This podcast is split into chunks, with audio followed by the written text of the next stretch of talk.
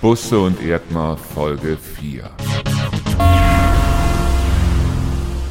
Liebe Hörerinnen und Hörer von Auszeitradio, ich darf euch ganz herzlich begrüßen zur vierten Folge von Busse und Erdmar. Ich bin der Torben Busse, der Bürgermeister von Hofgeismar.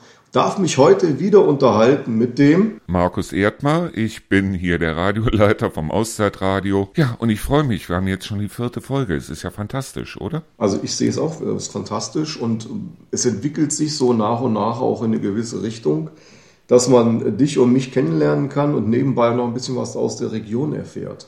Ja, ich meine, apropos Region, ihr habt ja, wir nehmen das Ganze hier übrigens jetzt am Freitag, dem 2. auf und heute startet bei euch der Viehmarkt. Das ist richtig. Äh, der Viehmarkt steht quasi vor der Tür. In vier Stunden machen die ersten Fahrgeschäfte auf. Heute Abend um 20 Uhr ist Eröffnung und Beginn, ja, wenn der Podcast online ist, sozusagen, ist ein Teil des Viehmarktes sicherlich schon rum und vor allen Dingen die Leute können zurückgucken auf ein ganz äh, hervorragendes, hoffentlich zumindest, Fest, das hier in der Region nicht nur fest verankert ist, sondern auch zum festen Feiern immer wieder einlädt.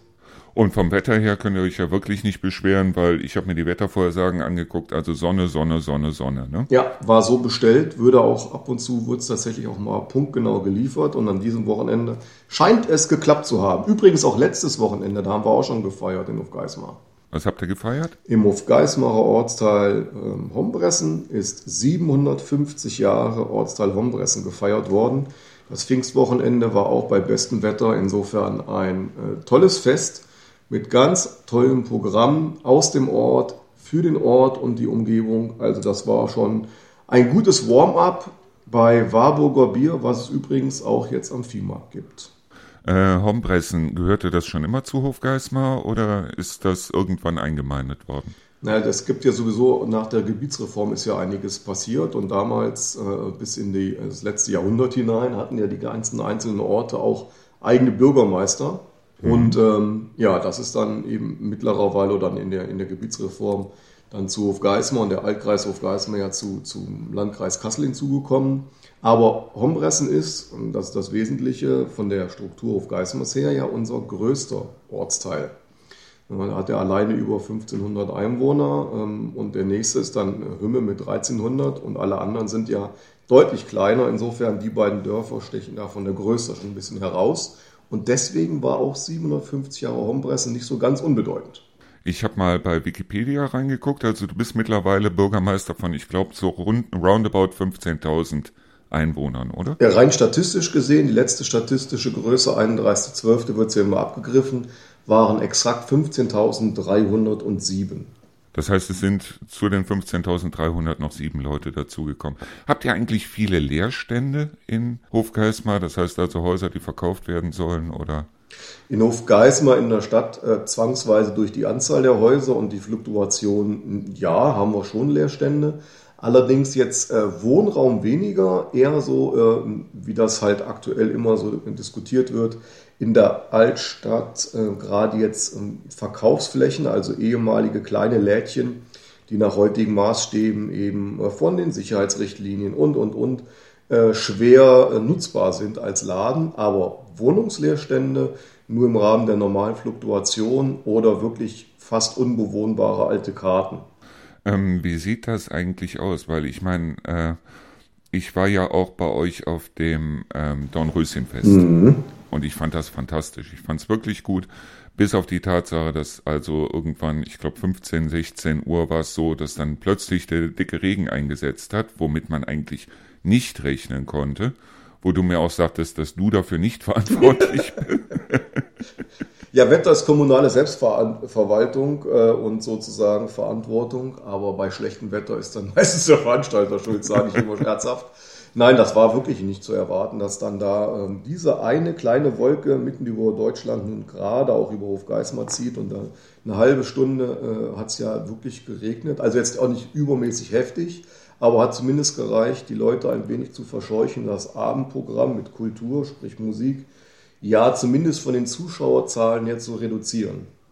Ja, ich meine, mit Kultur brauchst du den Zuschauern sowieso nicht zu kommen, also ganz abgesehen davon. Aber ich glaube, das war ja exakt, als der Fanfarenchor angefangen hat zu spielen. Genau, der Fanfarenzug stand gerade auf der Bühne unter Dach, da ging's los. Und ähm, ich wollte dazu nichts sagen, weil ich dazu nichts weiß, aber der Fanfarenzug hatte wohl äh, einen Todesfall, einen traurigen im letzten Jahr, oder? Das ist richtig. Eins der äh, langgedientesten und auch Gründungsmitglieder der Kali Weise ist leider nach einem wirklich äh, schweren Krebsleiden verstorben und ähm, die ganze Truppe äh, war und ist bis heute auch da immer noch in Trauer. Ja, deshalb fand ich das auch so bezeichnend, als in dem Moment, wo die angefangen haben zu spielen, kamen die ersten Tropfen runter, der Himmel hat geweint. Also Bloß wie gesagt, ich kenne diesen Mann nicht und aufgrund dessen wollte ich auch bisher im Programm nichts dazu sagen. Deshalb habe ich mir gedacht, wartest du, bis dass du mit dem Torben sprichst, weil der Torben kannte ihn oder kanntest du ihn nicht? Doch, doch, ich kannte ihn auch, aber in Hofgeismar kennt ihn halt wirklich oder kannte ihn, muss man ja leider sagen, wirklich quasi jeder. Und er war auch im Fanfarenzug eine Institution, ganz einfach. War ein feiner Kerl. Deshalb von hier aus auch nochmal ein herzliches Beileid sowohl an die Angehörigen wie auch an den Fanfarenchor selbst. Ansonsten muss ich ehrlich sagen, ich fand das Dornröschenfest unglaublich schön. Ich fand es wirklich unglaublich schön. Und eine Woche später hattet ihr dann ja auch den Feierabendmarkt. Richtig, genau. Also erstmal möchte ich möchte dir für deine Einschätzung danken, als sozusagen jemand aus der Nachbargemeinde, zumal immer noch in Anführungsstrichen frisch zugezogen und damit mit einem sage ich mal, frischen Auge und einer ganz äh, externen Sicht letztendlich auf die Region vielleicht noch, dass du das als so positiv und gut empfunden hast. Da danke ich erstmal für. Ich fand das toll. Ich fand es auch super, dass also aus der Region, ich habe mich da zum Beispiel, das kann man ja auch bei uns im Podcast nachhören, ich habe mich da ähm, mit einem Imker unterhalten, der auch aus der Region hier kommt und äh, mit jemandem aus Hofgeismar, der also solche kleinen äh, Insektenhotels baut und so. Ich finde das toll, dass also auch handwerklich hier noch eine ganze Menge gemacht wird. Ne? Ja, und ähm, das ist, das schlägt euch jetzt dann direkt die Klammer und den Bogen zu dem Feierabendmarkt den wir ähm, auch aus dem äh, Projekt Wir Bündnis für die Innenstadt, also dem Bündnis für Hofgeismar, entwickelt haben und der im Wesentlichen ehrenamtlich organisiert ist. Ähm, jeden dritten Freitag in den Sommermonaten, also Mai bis Oktober ist so das Ziel. Dieses Jahr ist ja quasi das, das, ähm, der Start des Ganzen. Und in diesem Feierabendmarkt wird unter anderem vor allem eben regionale Produkte eingebunden. Also auch der Hofladen kann dann da oder soll dann da seinen, seinen Stand aufbauen. Ja, und der erste war ein richtiger Erfolg. Ist das jetzt nur auf dem Markt oder ist das auch da die, ich weiß nicht, wie heißt die Straße, die große, wo auch die Geschäfte sind? Also das ist tatsächlich ein Markt, der explizit auf dem Marktplatz stattfinden soll. Einfach ähm, auch, weil das dann der eine Platz ist, der bespielt wird und ähm, der Marktplatz synonym eben vom Namen her schon für Marktgeschehen steht. Und das Ganze muss ja auch dafür, dass es quasi jeden Monat einmal stattfindet, beherrschbar bleiben. Und ähm, was jetzt Bauleistungen mit der Hütte angeht oder eben auch dann Wasseranschluss und, und, und was man da alles braucht, ist so schon herausfordernd genug. Und man muss ja auch immer noch genug Leute finden, die einen solchen Markt bestücken. Deswegen bleibt er da räumlich beschränkt zwischen, ja, ich sag mal, einem halben bis einem Dutzend Anbieter. Ist denn, äh, sind denn alle Fahrräder weggegangen, die ihr da versteigert habt? Ähm, auf, das war jetzt aber Dornröschenfest, ne? Die das war Dornröschenfest. Genau, ähm, ja. da sind drei Stück, glaube ich, nicht versteigert worden. Ähm, die hatten aber auch einen entsprechenden Zustand, muss man sagen. Ja, ich meine, ich finde das gut, dass ihr also dort für die Leute auch wirklich was macht. Also das finde ich klasse. Es wird hier in der Region aber dieses Jahr, so wie es aussieht, sowieso eine Menge gemacht. Ich muss auch noch eine Menge Events nachtragen, habe ich gesehen hier bei uns im Radio und im Eventkalender. Werde ich aber jetzt in den nächsten Tagen machen. Ihr werdet, glaube ich, auch ähm, auf der Saberburg ein Theaterstück haben, oder?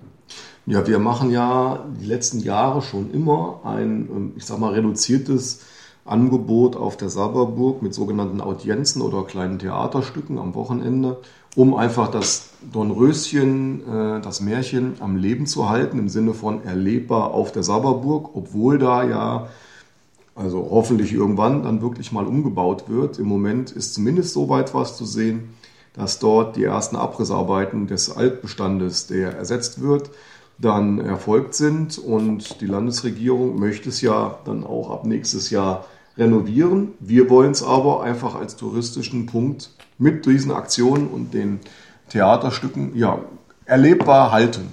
Also die komplette Renovierung wird mit anderen Worten drei, vier, fünf Jahre dauern. Ja, bei der Dimension musste da locker von ausgehen. Aber es stimmt tatsächlich, was ich gelesen habe, auch wiederum auf Wikipedia, dass ihr da so ein Vier- oder Fünf-Sterne-Hotel dann da reinbauen wollt. Oder wie sieht das aus? Also es wird zumindest gehobenere Klasse, die genaue Sterneklassifizierung, die steht sicherlich so noch nicht fest, weil das Konzept auch noch nicht final fertig ist. Äh, das wird natürlich bis zum Bau dann geschehen, weil ja auch mit den zukünftigen Pächtern zusammen äh, dann die, die äh, Räume etc. geplant werden sollen. Aber das ist Landessache. Wir sind da als Stadthof Geismar nur beteiligt, aber nicht Verfahrenstreiber. Ähm, Klammer auf, sonst würde es vielleicht auch ein bisschen schneller noch gehen, aus Eigeninteresse, Klammer zu. Ähm, was mich im Moment wahnsinnig interessiert, weil ich habe hier einen Videorekorder, der also nicht mehr so hundertprozentig funktioniert. Ich habe aber reihenweise Videos hier liegen und die würde ich mir gerne nochmal angucken. Und zwar Thema Reparaturcafé. Mhm.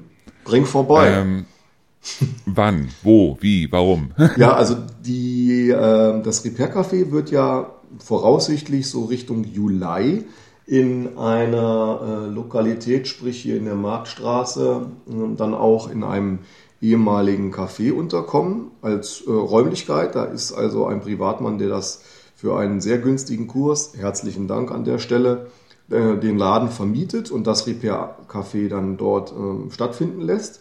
Im Moment ist es so, übergangsweise haben wir es in der Stadthalle oder auch in unserem Quartier am Markt äh, stattfinden lassen, parallel zum Feierabendmarkt. Und deswegen auch am 16.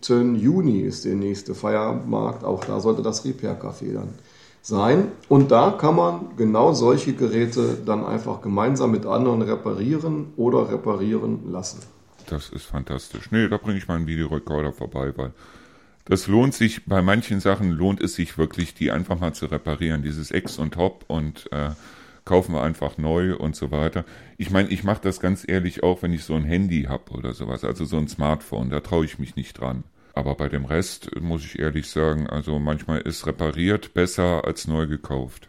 Also nicht nur neben der Nachhaltigkeit, sondern auch, wenn man das Ganze so mit Spieltrieb voraussieht. Ich bin ja selber so ein Bastler, alles was Schrauben hat, nehme ich erstmal auseinander, wenn es technisch ist und nicht mehr geht, um zu gucken, ob es wieder funktioniert. Beim Handy ist ja heutzutage alles geklebt, da scheitert man ja. Es sei denn, du hast so ein Fairphone oder so, die sind ja explizit darauf ausgerichtet. Aber ich kann es verstehen und äh, sehe es ganz genauso. Reparieren dessen, was einfach noch funktioniert, statt wegwerfen, neu kaufen, ist nicht nur nachhaltiger, sondern auch irgendwo sinnvoll, einfach ähm, um auch, auch selber Hand anlegen zu können. So, beim letzten Mal hattest du uns ja was angeteasert. Und zwar ging es darum, dass du dich mit einigen Jugendlichen heranwachsen, wie auch immer, zusammengesetzt hast. Und dass du danach das Gefühl hast, hattest, dass die ihre eigene Generation irgendwie als eine Generation der Egoisten betrachten. Ja, also es Und da ich das noch weiß, habe ich mir gedacht, ich spreche dich nochmal drauf an, weil du hast es angeteasert und jetzt bin ich mal gespannt. Ja, im Prinzip ging es ja seinerzeit darum, mm, dass ich aus mehreren Gesprächsrunden, ich sitze ja permanent mit irgendwelchen Leuten zusammen und ich war, wie soll ich sagen, gewisserweise erstaunt, vielleicht auch ein bisschen erschrocken, dass ähm, ja so Anfang 20er ihre eigene Generation also das ist jetzt mal ein Zitat, äh, die Generation der, der Schmarotzer und der Honigsauger sozusagen betitelt hat. Ich habe das bisher so nicht gesehen und auch vielleicht einfach gehofft, dass das zum Teil eben eine Fehleinschätzung ist, wenn Ältere über die jüngere Generation reden, weil das, das ist, gehört ja zur Sozialisation dazu, dass die Generationen unterschiedlichen Blick aufs Leben haben. Aber dass da mehrere in einer Gesprächsrunde das so bezeichnet haben, da habe ich schon ein wenig gezuckt. Was meinst du, woran das liegt? Weil ich habe selber so meine eigene Theorie dazu, weil wir sind ja früher, sind wir ja die ganze Zeit so, wir sind rausgegangen. Also wenn wir irgendwann vor 18 Uhr wieder zu Hause waren, mussten wir schon einen Kopf unterm Arm haben oder stark bluten, weil ansonsten hat unsere Mutter uns gefragt, ob wir nicht ganz in Ordnung war, wären. Aber ansonsten waren wir eigentlich nur draußen. Wir haben hier was gebaut und waren da auf Baustellen unterwegs und Gott weiß was. Äh, heute ist es so, den Schülern und Jugendlichen kannst du ja eigentlich mit Stubenarrest nicht mehr kommen, weil dann freuen die sich, solange sie noch äh, WLAN haben. Aber was ich erschreckend finde, ist ganz einfach, dass sehr viele ihren Selbstwert darin sehen, möglichst viele Likes auf möglichst sinnvolle Sachen zu bekommen. Das heißt also, die posten ihr Mittagessen und was weiß ich und sehen dann ihren Selbstzweck oder, oder ihre Selbsterfüllung darin, möglichst 500, 600 Freunde in Facebook zu haben und möglichst viele Likes daraus zu bekommen. Das heißt, früher war es so, da hat man dann, was weiß ich, drei Tore geschossen auf dem Bolzplatz oder wie auch immer und hat sich dann gefreut und heute freuen die sich, wenn die möglichst viele Likes kriegen. Das heißt aber auch, dass die sich in sich selber zentrieren. Das heißt also, uns war damals, äh, ich sag mal, mir war eigentlich vollkommen, ich habe mir über meinen Selbstwert in dem Sinne überhaupt gar keine Gedanken gemacht. Aber heute ist es so, dass die sich über ihren Selbstzweck und Selbstwert unglaublich viele Gedanken machen und dass meines Erachtens nach daraus so eine Art von Egoismus kommt. Wie siehst du das? Also ich glaube, das ist in der Tat ein Teil äh, der Lösung auf, oder der Antwort auf die Frage. Ob das jetzt an der einen oder anderen Stelle ein bisschen zu simplifiziert ist oder äh, so, das, das mag ich gar nicht äh, beurteilen. Aber die Grundtendenz sozusagen, dass erstmal jeder Mensch auf sich selber guckt und vielleicht so ein wenig mehr soziales Verhalten irgendwo beigebracht bekommen muss, auch ähm, unter Geschwistern sieht man das ja äh, sozialisationsmäßig und auch natürlich in der Familie, ohne jetzt zu sagen, oh, das ist aber jetzt hier ein Teil der Sozialisation, die hier stattfindet. Man, man kriegt es ja mit und wenn man sich zurückerinnert, dann ist es schon so, dass man versucht hat, äh, ähm, wie soll ich sagen, also man hat versucht, die ein oder andere Aktion sicherlich auch um eine Akzeptanz in der Gruppe zu erlangen, zu tun und so weiter. Aber heute ist es umso mehr und ich glaube gerade nach Corona auch verstärkt, dass eben dieses also allgemeines, allgemeine Geisteshaltung ist, jetzt komme erstmal ich, jetzt kommen meine Interessen, die sich tatsächlich im Wesentlichen irgendwo am äh, PC oder am Handy dann widerspiegeln und weniger in Aktion auf dem Spielplatz. Und das greift irgendwie um sich. Eine echte Erklärung, warum das jetzt so deutlich ist und meinetwegen vor zehn Jahren, wo es ja die ersten sozialen Netzwerke auch schon gab, das ist eine gute Frage. Erschreckend ist eben halt, dass es jetzt gerade vor wenigen Wochen so deutlich und mehrfach aus dieser Generation in der Selbstreflexion sozusagen äh, äh, mir zugetragen wurde.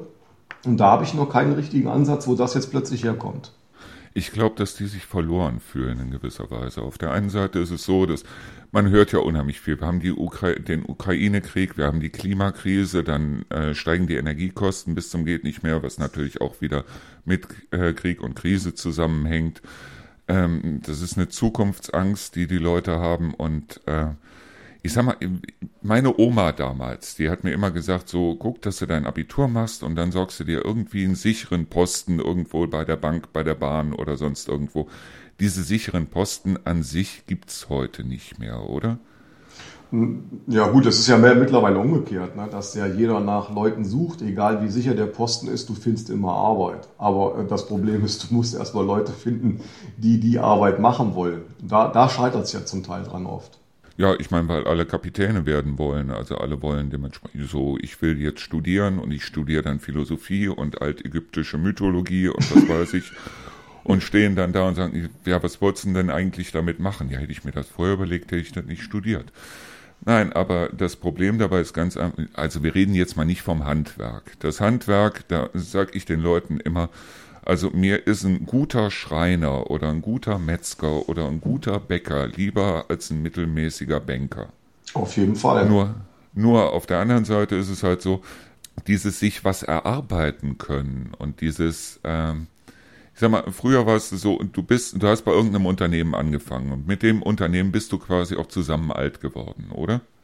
Die Regel war so, aber äh, ver verstärkt war das sicherlich so im Bereich des öffentlichen Dienstes und so. In Firmen war eine gewisse Fluktuation ja schon immer erwünscht, einfach um, äh, wie man so schön sagt, auf der Walz gewesen zu sein und mit neuen Erfahrungen, anderen Ideen und so weiter zurückzukommen und die Erfahrungen einzubringen. Und ich glaube, das ist heute quasi Mainstream. Aber nicht im Wesentlichen, äh, um mehr Skills zu erwerben, sondern einfach, ach, da habe ich keinen Bock mehr drauf, gestern hat es mir noch Spaß gemacht, heute denke ich anders, ich wechsle. Ja, aber die Zahl der äh, befristeten Arbeitsverträge, die hat doch, habe ich das Gefühl, zumindest massiv zugenommen. Das heißt, dass die Leute nicht mehr sagen können, so, ich habe jetzt hier einen unbefristeten Arbeitsvertrag bei der Firma XY und äh, die sorgt auch langfristig dafür, dass die Gelder stimmen, dass die Umsätze stimmen, dass die Gewinne stimmen und so weiter. Heute ist es so, dann kriegen die einen halben, dann kriegen die einen Halbjahresvertrag und teilweise hast du da Firmen da draußen. Ich sehe es ja selber auch bei amerikanischen Firmen mittlerweile, wo du das Gefühl hast, das ist keine Firma mehr, das ist ein, das ist ein Bienenschwarm, wo immer wieder rein und raus geflogen wird, oder? Ich glaube noch nicht mal, dass es an der Befristung der Verträge liegt, sondern an der Wechsel, äh, wie soll ich, nicht Wechselwut, aber der Wechselfrequenz. Also im öffentlichen Dienst ist es zum Beispiel so, jetzt nehmen wir mal hier das Rathaus, eine Stelle, die wir befristet ausschreiben, da kriegen wir im Regelfall gar keine Bewerbung. Also du musst im Prinzip von vornherein eine Perspektive bieten, die aber andersrum keinesfalls heißt, dass die der Mitarbeiter dann länger als eine normale Befristung erhalten bleibt, weil er dann vielleicht auch aus einer unbefristeten Stelle sich woanders hin bewirbt, in der Hoffnung, da ist es schicker, anders, besser, seinen Vorstellungen entsprechender und, und, und. Und ähm, da geht es zum Teil sogar so, dass die dann sich auch in befristete Stellen hineinbewerben, mit der deutlichen Aussage, also jetzt nicht unbedingt von der äh, Stadt auf Geismar aus, wohin, aber generell in den Wechselthemen. Ähm, und ähm, gerade bei den Jungen, mit denen ich mich unterhalten habe, ja, ist doch egal, wo ich mich hinbewerbe und die Stelle ist befristet, das ist ja egal, aber das macht mir Spaß. Und ähm, ich weiß ja sowieso nicht, wenn die auf zwei Jahre befristet ist, ob ich im halben Jahr noch da bin. Ich bin ja flexibel. So, so begegnen die dir. Ja, nur du kannst auf der anderen Seite davon ausgehen, dass zum Beispiel Häuser oder Grundbesitz oder, oder Wohnungen oder sonst irgendwas, die werden ja mittlerweile von solchen Leuten, die sagen, ich bin hier ein halbes Jahr und da zwei Jahre und da drei Jahre, die können ja von diesen Leuten eigentlich im Grunde genommen gar nicht mehr gekauft werden, weil die kriegen ja auch gar keinen Kredit bei der Bank. Das ist richtig. Befristet, mit einem befristeten Arbeitsvertrag kriegst du bei einer Bank keinen Kredit. Das ist so, ja. So. Und früher war es so, dass die gesagt haben, okay, ich möchte also, wenn ich eine Familie habe, möchte ich irgendwie mein kleines Häuschen mit Garten haben, sind dann zur Bank gegangen, hatten vielleicht ein einigermaßen gutes Einkommen und haben dann sagen können, okay, hier unbefristet und aufgrund dessen, ich zahle das in den nächsten 20 Jahren ab und fertig.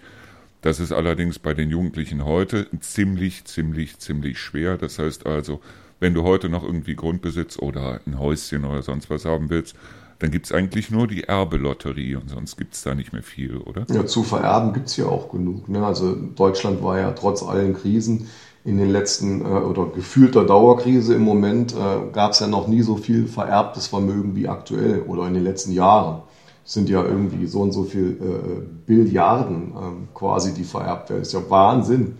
Das sind doch dann immer dieselben, die, das bleibt dann irgendwie so ein Häuschen oder sonst irgendwas, wenn es nicht verkauft wird, ähm, zwischendurch, wobei du da sagen musst, okay, wer kauft es denn dann? Aber äh, es bleibt ja dann so gesehen in der Familie. Das heißt also, es gibt Leute, die vielleicht, ich sag mal, wo der Vater noch ein guter Handwerker ist oder wie, wie auch immer, die haben dann gar keine Chance, wenn, der, wenn die Eltern auf Miete wohnen, dann selber zu sagen, so und jetzt ein kleines Haus. Ja, das stimmt. Deshalb, also da entsteht dann wieder so eine Art, ich sage jetzt mal Kastensystem oder wie auch immer, wobei der Kasten dann das Häuschen ist. Ne? Ganz andere Art von Kastensystem. Ja, stimmt. Ja, ich, ich, denke, dass das Problem ist aber auch ähm, vielleicht sogar noch tiefgehender. Also das ist jetzt ja die Frage dann, wer kriegt welche Art von Kredit. Es geht ja noch weiter. Ähm, du oder auch ich, wir gehen ja mit der, mit der Denke daran, sage ich mal, äh, die jetzt seit 20, 25, 30 Jahren im Berufsleben stehen aber äh, die Generation, die mir dieses Statement sozusagen aus eigener, aus der Eigensicht so zuträgt, die sagen ja auch, wir brauchen das alles nicht. Also ich brauche kein Haus. Ich wohne gerne zur Miete, weil dann bin ich nicht gebunden. Ich äh, gehe auch nicht äh, unbedingt nur einen unbefristeten Vertrag ein, sondern auch einen befristeten. Ich würde mich aber nie auf mal von vornherein auf eine befristete Stelle bewerben, weil mir das ähm, von vornherein schon wieder eine Deadline auferlegt, die ich nicht haben möchte. Ich will einfach flexibel bleiben, aber nach meinen Vorstellungen und nicht nach den Rahmenbedingungen Dritter. Und äh, das ist, glaube ich, eine Entwicklung, die gab es in irgendeiner Art und Weise schon immer, aber nie so deutlich wie heute, glaube glaub ich. Ist das nicht in gewisser Weise billig, wie bei den Frauen, die also, die also anderen Frauen sagen, so, du musst aber auf jeden Fall beruflich flexibel bleiben, du musst gucken, dass da also äh, was weiß ich, Karriere machst, aber auf jeden Fall dann auch mit Kind und so weiter und so fort. Äh, wobei es auf der anderen Seite natürlich die Frauen gibt, die sagen, ich will das alles nicht. Ich will einen Mann, der gut verdient. Ich will zu Hause mich selber um meine Kinder kümmern, weil ich will die nicht irgendeiner umgebauten Schleckerkassiererin in die Finger drücken die Woche über, sondern ich will mich da selber drum kümmern. Und die fallen doch dann im Endeffekt so ein bisschen äh, vom Schlitten in der Kurve, oder? Ich muss dir gestehen, ich konnte jetzt nicht genau folgen, was du mit der umgepasst Was ich damit meine, das ist ganz einfach, dass es natürlich diese Leute gibt, die sagen, ich will kein eigenes Haus, ich will auf Miete wohnen und, oder ich will jetzt, ähm, ich, ich will flexibel bleiben in dem Sinne und mir ist es eigentlich egal, wo ich in zwei Jahren arbeite. Mir geht es bloß darum, dass ich halt mein Leben in dem Sinne bestreite. Natürlich gibt es die, genauso wie es diese Frauen gibt, die sagen, ich will Karriere machen, ich will kein Kind oder wenn ich ein Kind will, dann will ich das in eine gute Kita stecken oder wie auch immer. Aber ich glaube nicht, dass es die Regel ist. Oder glaubst du, dass es mittlerweile die Regel ist? Die Regel vielleicht nicht, aber ein äh, zunehmender Anteil. Ne? Und ähm, ob das dann sozusagen Mainstream ist oder nicht, das ist ja immer die Frage, was, ähm, was schwimmt jetzt sozusagen in der Wahrnehmung oben auf. Ich denke, die große, die große Masse der Leute ist äh, tradiert, gerade jetzt hier bei uns auf dem flachen Land, tradiert so, ähm, dass die, die eigentlich im Kern verlässliche Familie im Fokus steht, ein einfach ein vernünftiges Einkommen, um damit auszukommen, gar nicht jetzt die monströs äh, hochwertige oder sonst wohin tragende Karriere und eben auch das Häuschen auf dem Land mit Familie dabei, zwei Kinder oder so. Aber die, die davon abweichen, ähm, werden, ob durch soziale Medien oder andere Wahrnehmung, äh, breiter wahrgenommen und äh, ähm, stellen das vielleicht auch entsprechend dar. Und deswegen ist das gefühlt immer so Mainstream. Das Problem ist ähm, aus meiner Sicht, dass diejenigen, die jetzt in der nächsten Generation genau eben unsere nächste Generation auch mit entsprechenden Kindern dann für die Stadt Hofgeismar und auch andere Gemeinden hier in der Region durch reinen Bevölkerungserhalt sozusagen auch lebenswert halten, dass die ähm, durch diese Bilder, die dann, ja, ich sag mal, sich in, in den Fokus drängen, ohne im Fokus zu stehen, geprägt werden und sagen, nö, also das ist genau mein Lebensstil, ich möchte meine Ziele verfolgen und nicht, was gesellschaftlich sinnvoll ist. Ja, aber ich meine, das sind die, die am lautesten sind dann im Endeffekt und deshalb werden die am meisten wahrgenommen. Das, genau, das meine ich ja. Ne? Also dass dann wirklich die stehen im Meinungsfokus, aber vielleicht bilden sie gar nicht die breite Masse ab, aber die Wahrnehmung ist halt so. Wärst du gerne nochmal 20? Ganz offen, ja. Weil die Frage habe ich mir letztens auch gestellt und da habe ich hier mit Rio gesessen und da haben wir dann drüber mal diskutiert, ich nicht. Ah ja. Ich, ganz ehrlich, nein. Also wenn ich mir jetzt ein Alter zurückwünschen würde, wo ich sagen würde, so, und du kannst zu dem Alter zurückgehen, würde ich sagen 40.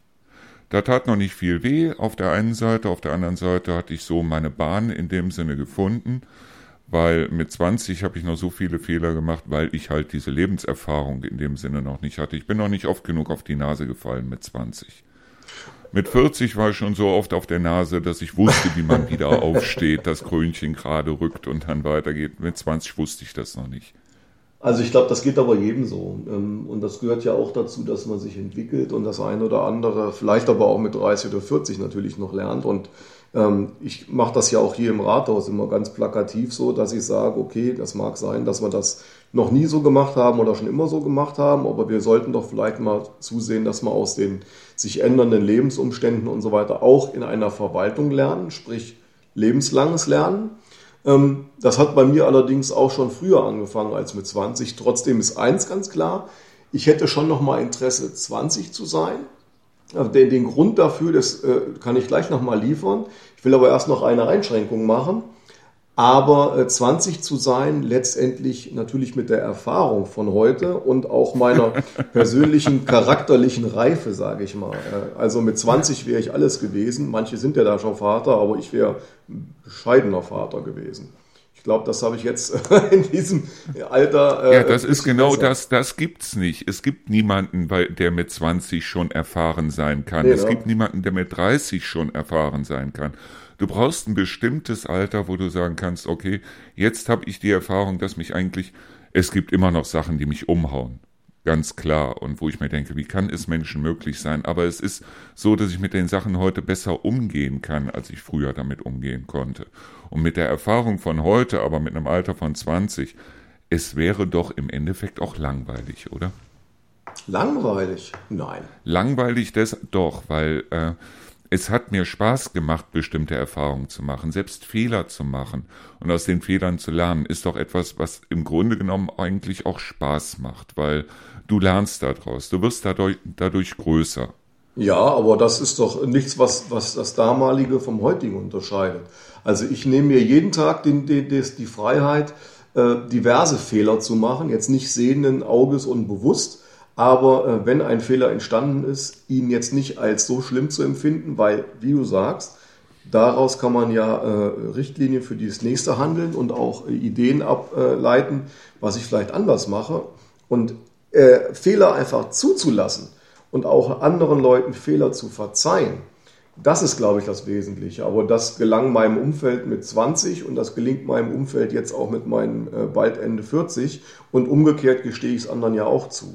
Aber ich bin ganz sicher, wenn du mit der heutigen Lebenserfahrung nochmal 20 wärst, wärst du ein ziemlich einsamer Mensch, weil du dich mit den 20-Jährigen an sich eigentlich irgendwo nicht verstehen würdest, weil die sagen würden, was soll das? Ja. Und mit den 40- oder 50-Jährigen auch nicht, weil die sagen, der ist erst 20, der kann keine Erfahrung haben.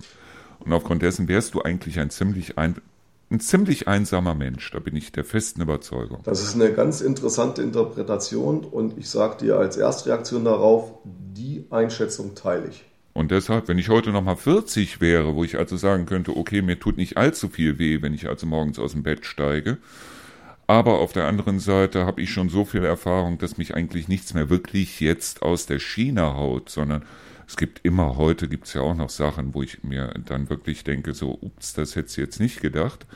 Aber ähm, dass ich halt, äh, sag ich jetzt mal, schon ein gewisses Alter habe, wo ich also sage, okay, die Erfahrung, die ich habe, die kann ich mir in dem Alter auch angeeignet haben.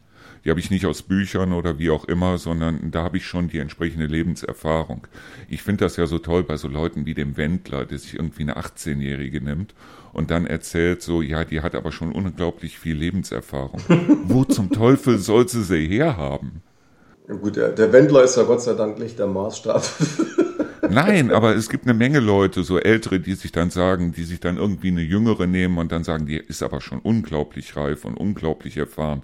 Wo ich mir denke, Alter, sag doch mal die Wahrheit, dass du lieber an irgendwas Frischem rumknusperst als an Wellfleisch, aber red nicht so ein Zeug, weil wo sollst es herhaben? Aus Büchern, dann hast du es nicht gelernt, sondern du hast es im Grunde genommen nur gelesen. Und äh, die Lebenserfahrung kann man mit 20 nicht haben. Ja, also das sind natürlich Momente, wo dann Leute sich schlicht und einfach für ein äh, Verhalten, was der Durchschnitt vielleicht mindestens komisch findet, rechtfertigen wollen. Und ähm, da, da stehe ich drüber und grinse drüber, kann auch nur Kopf schütteln. Ich will aber noch mal kurz die Antwort liefern. Ich habe ja vorhin gesagt, ähm, ich wäre gerne noch mal 20 aus einem bestimmten Grund. Und zwar jetzt nicht, ähm, das war ja mehr so scherzhaft gemeint mit der Erfahrung von heute, weil diesen Gedanken, den du eben hattest, dass du dann ja vereinsamt wärst, der, der ist ja tatsächlich zum Teil eben so, wenn man mal genauer drüber nachdenkt. Nein, aber ich wäre dann ja 27 Jahre jünger, als ich jetzt bin. Hätte damit also, sage ich mal, unter äh, Gleichbehalt äh, von Lebenserwartung und so weiter dann äh, noch 27 mehr Jahre vor mir. Und ich bin einfach aktuell von der äh, Entwicklung, also gerade jetzt äh, technisch, nicht was jetzt äh, seit dem Februar letzten Jahres und so weiter los ist, da kann man nur noch kotzen, aber von der Entwicklung, gerade was Technik angeht, der letzten äh, 10, 15, 20 Jahre ziemlich geflasht und will mir gar nicht ausmalen, was dann, wenn ich eines Tages mal von dieser Erde trete, dann noch 27 Jahre später möglich ist. Also das fasziniert mich einfach bis hin zur Frage, äh, werden wir beispielsweise innerhalb dieses Jahrhunderts äh, zum Beispiel den, Markt, äh, den Mars irgendwie besiedeln oder irgend sowas. Und die Antwort irgendwie mitzuerleben, das ist so ein Punkt, äh, der mich daran reizt. Ansonsten äh, bin ich genauso alt, wie ich gerne wäre. Ich fühle mich nur nicht wie 47. Also was die Technik angeht, also ich habe ja aktiv dran mitgearbeitet, Internet und Voice-over-IP und so weiter und so fort. Also ich habe es verbreitet und ich habe damals auch äh, das Tracking-System bei UPS mit verbreitet und so weiter. Ähm, ganz ehrlich, es macht mir mittlerweile ein bisschen Angst, es hat mir früher schon ein bisschen so ein flaues Bauchgefühl gemacht. Mittlerweile habe ich Angst. Bei solchen Sachen wie ChatGPT und so weiter, muss ich ehrlich sagen, ähm, äh, sie werden nicht aufhören damit. Das ist so. Aber sie sollten, sie sollten aufhören damit. Ja. Deshalb, weil, wenn ChatGPT noch ein bisschen weiterkommt, noch ein kleines Stück weiterkommt, dann wird niemand mehr sagen können, ob eine, sage ich jetzt mal, Doktorarbeit selber geschrieben ist oder nicht. Hm. Weil ChatGPT das mit Verweisen, mit Quellenangaben, mit allem drum und dran wahrscheinlich besser kann als jeder Student an der Universität oder jeder Doktoranwärter an der Universität. Das ist durchaus denkbar, ja. Weil ChatGPT auf viel mehr Wissen über das Internet und so weiter zurückgreifen kann, als jeder Student oder Anwärter oder wie auch immer das tut. Dazu kommt Hausaufgaben und so weiter. Du brauchst ja mittlerweile, wenn du also Rio hat mir das gezeigt. Rio hat sich auf ihrem, auf ihrem Smartphone ChatGPT installiert und hat einfach mal gesagt, so, und jetzt mach mir mal ein Referat über Metzgerei, weil sie arbeitet ja hinten beim Geschonke. Mach mir mal ein Referat über Metzgerei, Fleisch, Wurst und so weiter. Der hat dann fünfseitiges Referat gemacht über Fleischerei und so weiter wo niemand dann mehr sagen kann, ob Rio das selber geschrieben hat. Mhm. Und das sind ja solche Sachen, wenn du jetzt äh, Fleischerei-Fachverkäuferin zum Beispiel werden willst, dann musst du solche Aufsätze schreiben. Ist klar. Und niemand kann dir nachher mehr sagen, ob du das geschrieben hast oder ob ChatGPT das geschrieben hat. Und ich glaube, je intelligenter die Technik in dem Sinne wird, weil sie ist ja nicht intelligent, sie ist einfach nur logisch und Punkt. Weil das hat ja nichts mit Intelligenz zu tun. Es hat einfach nur noch was mit Logik zu tun.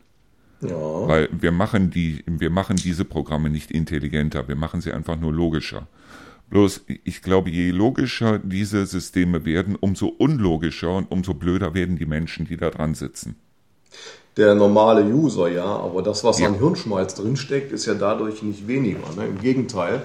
Äh, ich sag mal ja, so, das, das sind doch nur Einzelne, das sind doch nur Einzelne, die richtig. diese Software programmieren. Und die Masse da draußen, die wird wie die Lämmer sich drauf stürzen und werden dann sagen, so und das benutzen wir jetzt. Ja, aber ähm, das haben wir in anderen Ausprägungen schon immer. Äh, ich sag's mal ganz plump. Also eine Dampfmaschine konnte sich vielleicht der Durchschnittsbürger noch halbwegs erklären, wie sie funktioniert. Aber die ersten dampfbetriebenen Fahrzeuge, da haben die wenigsten wirklich das Ding konstruiert, sondern sie haben sie genutzt. Und das ist jetzt ja nur die konsequente Weiterentwicklung dessen. Also ich gehe mal davon aus, dass 99 Prozent der Menschen, die einen halbwegs modernen Personenwagen, egal ob elektrisch, äh, Diesel, Benzinbetrieben oder was auch immer, bewegen, ähm, sich entweder keine Gedanken machen können oder wollen, wie das Ding funktioniert. Sie nutzen es einfach. Und genauso ist diese digitale Technik dann eben auch als ein Instrument, wo es eine Elite gibt, sage ich jetzt mal, das ist jetzt aber an der Stelle wirklich eher negativ besetzt, eine Elite gibt, die die Funktion quasi zur Verfügung stellt und die Funktion beherrscht. Ähm, der Rest nutzt es aber, im Bestfalle aber, und das ist das Wichtige, im Bestfalle aber zu einem sinnvollen Nutzen und eben auch um irgendwas voranzubringen. Was wir ja grundsätzlich immer tun ist, immer erstmal die Gefahr zu sehen. Die ist natürlich bei ChatGPT, aber auch bei anderen Techniken immer da. Aber die Chancen, die wir daraus ableiten, die zu nutzen, ich glaube, das wird eines Tages nochmal eminent wichtig sein, in dieser Forschung weiterzumachen. Ich meine, ich bin keiner, der so viel Angst hat, dass er jetzt anfängt, so wie viele Leute es tun, so anfängt, so nach dem Motto, ich wähle jetzt die AfD oder sonst irgendwas weil ich glaube, dass diese Leute auch einfach nur Angst haben. Die wenigsten davon sind wirklich rechtsradikal. Die Leute haben einfach bloß Angst und sagen sich, okay, ich möchte zurück in eine Vergangenheit, die es in dem Sinne vielleicht sogar nie gegeben hat. Mhm. Nur, ähm, was ich sehe, ist ganz einfach, dass es mittlerweile soweit ist, also über, reden wir mal über ChatGPT zum Beispiel, dass mittlerweile die Software selber sogar die Erfinder dieser Software überholt. Das heißt also, wir reden hier wirklich über Programme, die anfangen können, sich selber etwas beizubringen über das, was sie von wiederum anderen Leuten im Netz finden. Das heißt also, diese Software ist wirklich überall im Netz unterwegs und fängt an, Dinge zu lernen, die selbst die Erfinder selber nicht wissen, weil sie diese gesamten Internetseiten, die also so eine Software ohne weiteres im Nullkomma nichts drin hat, weil sie selber gar nicht die Zeit haben, das selber nochmal nachzuprüfen. Das ist korrekt, ganz genau. Und da liegt, bei, glaube ich, irgendwo der, der, das Problem, nämlich ganz einfach, wir reden hier über eine Software, die nicht intelligent ist, sondern einfach nur logisch. Ja, äh, und wenn wir anfangen, einfach nur logisch zu sein, hören wir auf, menschlich zu sein. Weil menschlich sein heißt ja eben Fehler zu machen. Menschlich zu sein heißt ja eben, sich immer wieder auf die Nase zu legen, immer wieder aufzustehen und so weiter. Und jetzt reden wir von einer Software, die dir logisch sagen kann, wenn du das und das tust, dann stirbst du. Oder wenn du den und den Partner nicht verlässt, dann stirbst du. Oder wenn du das und das nicht tust, dann wirst du unglücklich oder wie auch immer. Und das Ganze auf eine logische Basis runtergebrochen, ist im Grunde genommen unmenschlich, oder? Das ist richtig, das ist jetzt nicht menschlich, aber in abgespeckter Form leben wir es, seitdem es beispielsweise das durchschnittlich in Anführungsstrichen intelligente Smartphone gibt, weil auch da haben wir ja Zugriff äh, zu allen möglichen logisch aufbereiteten Informationen, egal jetzt äh, im Gegensatz zu einem irgendeinem Rechner kannst du die halt nicht in der Geschwindigkeit aufnehmen und rezipieren und so, aber der Unterschied äh, von dem, der normalen Google-Suche, zu beispielsweise jetzt der vermeintlichen Intelligenz der künstlichen, ist ja eigentlich nur ähm, zu äh, akzeptieren, dass die Entwicklung dahin geht. Für beides brauchst du aber einen entscheidenden Punkt, nämlich eine gewisse Medienkompetenz.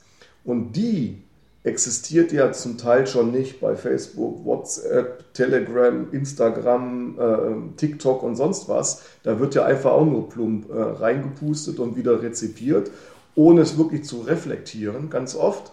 Und das ist natürlich dann das Wichtige, dass, dass man die entsprechende Medienkompetenz hat, es als logisch aufbereitetes Wissen zu begreifen und nicht als Ersatz äh, einer äh, lebenden Intelligenz. Nur das geht ja, ja weiter. Aber wo willst du diese Medienkompetenz denn hernehmen? Weil die Lehrer selber, die wir im Moment an den Schulen haben, also ich gehe davon aus, ein Drittel der Lehrer, wie auch in den 80er Jahren schon, ein Drittel der Lehrer, und da stehe ich zu, das sind Schwachmaten. Das sind also wirklich. ich würde das jetzt so nicht, nicht, so nicht unterschreiben, aber es gibt auf jeden Fall unterschiedliche Qualitäten, ja. Ich habe mit Direktoren gesprochen von Schulen, die mir gesagt haben, also mit einem Drittel wäre ich schon sehr optimistisch. Und dazu kommt, ähm, du kannst nicht einfach über eine Schule, über eine bestehende Schule, so wie sie jetzt ist, kannst du nicht einfach wie, wie Konfetti so einen Haufen Tablets drüber schmeißen und dann sagen, jetzt wären unsere Schüler kompetent. Ja, du machst aber einen, einen kleinen entscheidenden, das heißt Denkfehler. Also du lässt eins außen vor, in die Schule gehst du ab sechs die Kompetenz, eine, eine vermeintliche Lüge, eine echte Lüge oder irgendwas, was zumindest in irgendeiner Art und Weise mal hinterfragenswürdig ist, von einer vertrauenswürdigen Quelle zu unterscheiden. Äh, ein Kind in diese Lage zu versetzen, zumindest äh, die richtige Frage zu stellen, das setzt schon davor im Elternhaus an. Ja, bloß das Elternhaus, ich rede jetzt nicht hier vom Land. Hier vom Land ist in dem Sinne eigentlich noch vieles in Ordnung, was in Städten wie zum Beispiel in Essen, in Bochum und in München und also in den großen Städten nicht mehr so normal ist. Das heißt also, diese Leute, selbst wenn sie Kinder bekommen, haben gar keine Zeit, weil sie zu zweit arbeiten gehen müssen, um die Wohnung überhaupt finanzieren zu können. Die haben gar keine Zeit, sich noch über Medienkompetenz mit ihren Kindern zu unterhalten.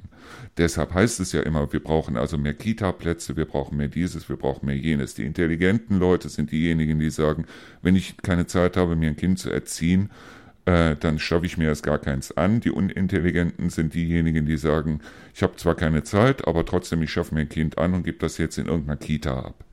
So, und dann hast du da so eine äh, äh Erzieherin oder wie auch immer, die dann für 20 Kinder verantwortlich ist. Wo sollen die Kinder denn Medienkompetenz herkriegen? Aus dem Kindergarten? Im Kindergarten wird es zumindest in Ansätzen auch gelebt. Ja, äh, natürlich ist die Kinderbeziehung zu den, zu den äh, Erzieherinnen und Erziehern erstmal eine andere als in der Familie, ähm, bis hin natürlich, dass es anzahlmäßig äh, anders ist.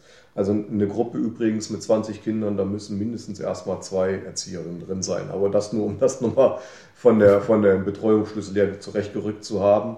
Äh, je nachdem, wenn dann ein E-Kind drin ist, sogar drei äh, Erzieherinnen. Aber das ist eine andere Sache. Was ist ein E-Kind? Integrationskind. Also jetzt ein Kind, was, was besondere Anforderungen hat, was ähm, unter Umständen bei einer ganz äh, schwergradigen Betreuungsintensität auch wirklich eine Einzelbetreuung hat. Und äh, um da eben dann in das normale äh, tradierte äh, Freundschaftsverhältnis, Erziehungsverhältnis und Gruppendynamiken und so weiter ähm, sich einleben zu lernen, ähm, gibt es ja manche Kinder, die da wirklich mit einer Einzelbetreuung unterwegs sind. Das sind dann sogenannte Integrationskinder, ähm, die ähm, auch die Gruppengröße dann reduzieren. Also das kann mhm. zum Beispiel sein, dass dann in einer Gruppe nur, nur 17 oder 18 Kinder sind und trotzdem drei Betreuerinnen, also Erzieherinnen und Erzieher. Aber äh, kommen wir jetzt vom Thema weg. Tatsächlich ist es so, dass äh, äh, Lehrende und Erziehende jenseits der, der Familie auch gewisse Medienkompetenzen damit vermitteln müssen, weil das einfach der Lauf der Dinge ist. Aber im, im Elternhaus eben muss es natürlich auch anfangen. Und da hapert es natürlich äh, oft. Allerdings muss man auch sagen, ähm, aus unserer Sicht hapert es bei den Familien der heutigen Zeit, aber vor 100 Jahren war das schon genauso. Also da gab es vielleicht nicht den Kindergarten im klassischen Sinne. Es gab vielleicht mal hier eine Kinderfrau und da eine Betreuung und Kindergärten entstanden ja erst. Der Kollege Fröbel aus unserer Partnerstadt Bad Blankenburg hatte das Thema des Kindergartens überhaupt erst für die Welt quasi erfunden. Aber äh, die Idee dahinter, dass es eine, eine, eine Generation gibt, die neue Herausforderungen mitbringt, die gab es ja schon immer.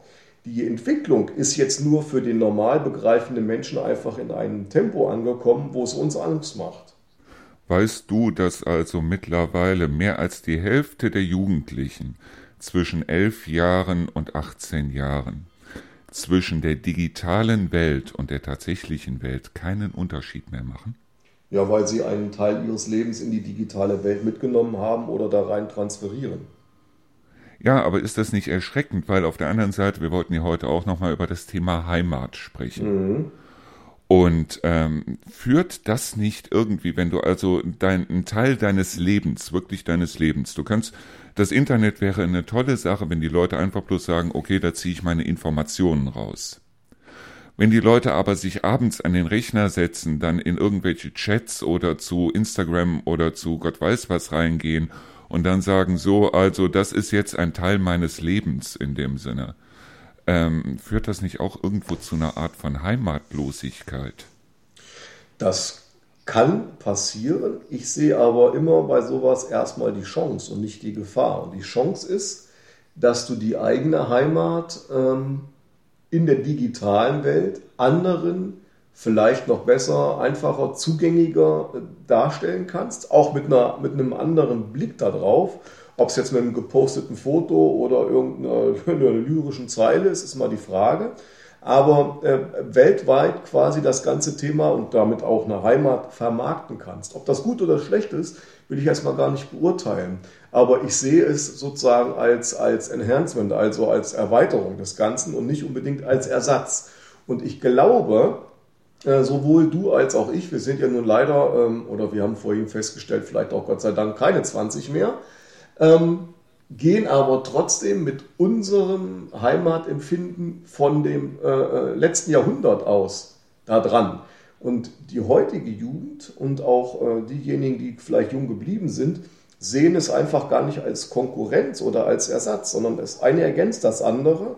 Die wollen ihre Bilder in Instagram oder sonst was von irgendeinem schicken Baum, der mit Sonnenlicht durchflutet da irgendwo wunderbar abgelichtet ist, auf Instagram sehen. Das heißt aber nicht, dass sie nicht genauso gern eben physisch mit dem Rad ganz äh, äh infrastrukturell heute so, wie man es sein muss, ohne CO2-Produktion hinradeln und sich das Ganze anschauen und das dann als Heimat empfinden. Ja, und ich erzähle das deswegen, weil mein Bild von Heimat, erzähle ich immer gerne, ist, wenn ich irgendwo in den Süden fahre, ob das, äh, sage ich mal, Richtung Kassel ist oder bis nach München oder an den Bodensee runter oder auch, äh, wenn man äh, in der heutigen Zeit dann doch mal wegfliegt und wiederkommt und dann aus Süden auf Hofgeismar zufährt, über die neue Umgehungsstraße, also nicht mehr ganz so neu, aber äh, über die Umgehungsstraße und dann Richtung Hümmel, da wohne ich ja nun, dann guckst du automatisch auf die Friedenseiche. Und das ist ein Moment, da kriege ich immer Pippi in die Augen, weil das ist für mich Heimat. Wenn du nach Hause kommst und so ein naturverbundenes Ziel vor Augen hast, was einfach synonym dafür steht, wie geil unsere Gegend ist und wie gern ich hier bin. Meinst du, man kann sich eine Heimat irgendwo aufbauen oder hat man die automatisch dort, wo man geboren ist? Das ist eine Interpretationssache oder eine Definitionssache. Also natürlich kann man sich Heimat oder ein Zuhause aufbauen. Für mich ganz persönlich, und das ist, glaube ich, das Wesentliche an dem Begriff Heimat, das ist ja für jeden irgendwie was anderes. Für mich ganz persönlich kann es keine Heimat geben, außer hier Hofgeismar und äh, Umgebung und ganz besonders irgendwo was, wo ich einen Bezug eben zur freien Natur, zum Wald und zu Feld und Flur habe und äh, äh, quasi das mit Familie verbinde, die ich dann ganz tradiert eben lebe, ähm, hier in der Gegend. Das heißt aber nicht, dass es nicht ein Zuhause irgendwo anders gäbe. Aber die Heimat bleibt das, wo ich im Herzen tief verwurzelt bin. Und das ist hier mit dem Symbol, wo ich das immer verbinde, eben wirklich, das ist für mich eben ein Baum in irgendeiner Art und Weise. Ja, bloß dieses Gefühl, das du hast, wenn du da auf diese Eiche zufährst, nicht auffährst, sondern zufährst. ähm, das ist kein Gefühl, das du irgendwie digital darstellen kannst. Weder mit einem Bild, noch mit einem Video, noch sonst irgendwas. Es ist dieses Gefühl, das du in dir drin hast. Ja. Dieses Gefühl von Heimat, ja. das du in dir drin hast. Und ich bin der festen Überzeugung, das kannst du digital nicht darstellen. Nee, kannst du auch es nicht. Es geht nicht. Kannst du auch nicht. Du kannst es eventuell, kannst du, sag ich jetzt mal, einen Eindruck vom, das ist wie mit einem Essen. Wenn ich also irgendwo in einem Restaurant sitze oder habe selber was Schönes gekocht oder sonst irgendwas, dann halten viele Leute, ich nenne sie gerne Deppen, die Kamera dann da drauf, so nach dem Motto, hier Linsensuppe nice. Ähm, das ist einfach nur ein Bild. Das hat mit der Wirklichkeit an sich, mit dem Geruch, mit dem Geschmack, mit dem Gefühl, das ich habe, vor diesem Teller zu sitzen und so weiter, nicht das Geringste zu tun. Das ist korrekt, ja. Ich glaube aber auch, ähm, dass, äh, nochmal, ich glaube bestimmt, hm, dass die, der durchschnittliche äh, ähm, Foodporn-Poster, also der dann wirklich hier sein Schnitzel irgendwo postet und so weiter, es auch nicht als Ersatz für den Geschmack sieht, sondern einfach nur, weil er äh, es anderen mitteilen möchte und im Bestfalle sozusagen damit auch Werbung für dieses Stück gelebter Heimat ist. Keine Ahnung, ich esse hier vor Ort und ich sitze hier in meinem Garten und äh, ich bin hier am Bachlauf mit meinen Kindern und so weiter. Das Gefühl erfährt und anderen davon aber auch erzählen möchte ich bin der festen Überzeugung, dass das mit ein Teil ist von diesen Leuten, die sich gerne selbst darstellen möchte. Ja gut, also. Das heißt also, die mindestens 20 Likes auf ihr komisches Bild von irgendwas gerne haben möchten. Und wenn da keine Likes kommen, die also maßlos enttäuscht sind, weil sie ja schließlich 500 Freunde da im Facebook haben und wie auch immer. Also äh, ich sehe das Ganze so ein bisschen kritischer, was solche Sachen angeht, weil ich sag mal, äh, wir hatten also letztens, das hat Rio mir erzählt, da war also ein Großeinsatz mit Feuerwehr und Hubschrauber und allem drum und dran in Bad Karlshafen. Mhm. Und dann standen die Leute da drumrum mit ihren Handys und haben gefilmt und haben Fotos gemacht und so weiter. Mache ich Foto durch Facebook. Ähm, mittlerweile haben die Leute irgendwie das Gefühl, so nach dem Motto, wenn ich es nicht irgendwo gepostet habe, ist es nicht passiert. Mhm. Mhm. Und das ist gefährlich. Das ist sehr gefährlich, weil ich sag mal, äh, wir hatten letztens irgendwann diese Frage, Rio und ich, so, von welchem Ereignis in deinem Leben hättest du gerne ein Video? Mhm. Und äh, wo ich also mir gedacht habe, so, ja, vielleicht äh, Lukas Geburt oder äh, wie auch immer.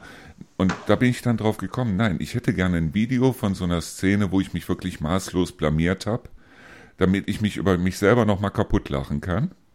Aber solche Sachen wie jetzt die Geburt von Lukas oder die Einschulung oder diese Dinge, die ich mit Lukas gemeinsam erlebt habe, die trage ich in meinem Herzen. Ich möchte nicht mein blödes Gesicht dabei sehen. Mhm. Ich möchte auch nicht das Gesicht vom Lukas dabei sehen. Es ist ganz einfach so, ich trage diese Sachen, die ich erlebt habe, selbst wenn es ein gutes Essen ist oder wie auch immer, die trage ich im Herzen mit mir rum. Da brauche ich kein Foto von, da brauche ich kein Bild von, da brauche ich kein Video von. Ich brauche da auch keine Likes zu, wenn ich also, ich habe ein paar Videos vom Lukas, habe ich also auf YouTube gesetzt. Die habe ich schon seit Jahren nicht mehr geguckt, deshalb, weil ich trage diese Szenen, wo ich mit Lukas zum Beispiel in Paris war und wie auch immer, ich trage die in meinem Herzen. Ich brauche das Gesicht vom Lukas dafür nicht. Weil ich habe es sowieso, ich könnte Lukas aus dem mit geschlossenen Augen nachzeichnen. Aber diese Leute heute, ich habe irgendwie das Gefühl, wenn du es nicht irgendwo als Foto hast, wenn es nicht irgendwo als Film hast, wenn du nicht irgendwo mindestens 20 Likes dafür hast, dann ist es nicht passiert.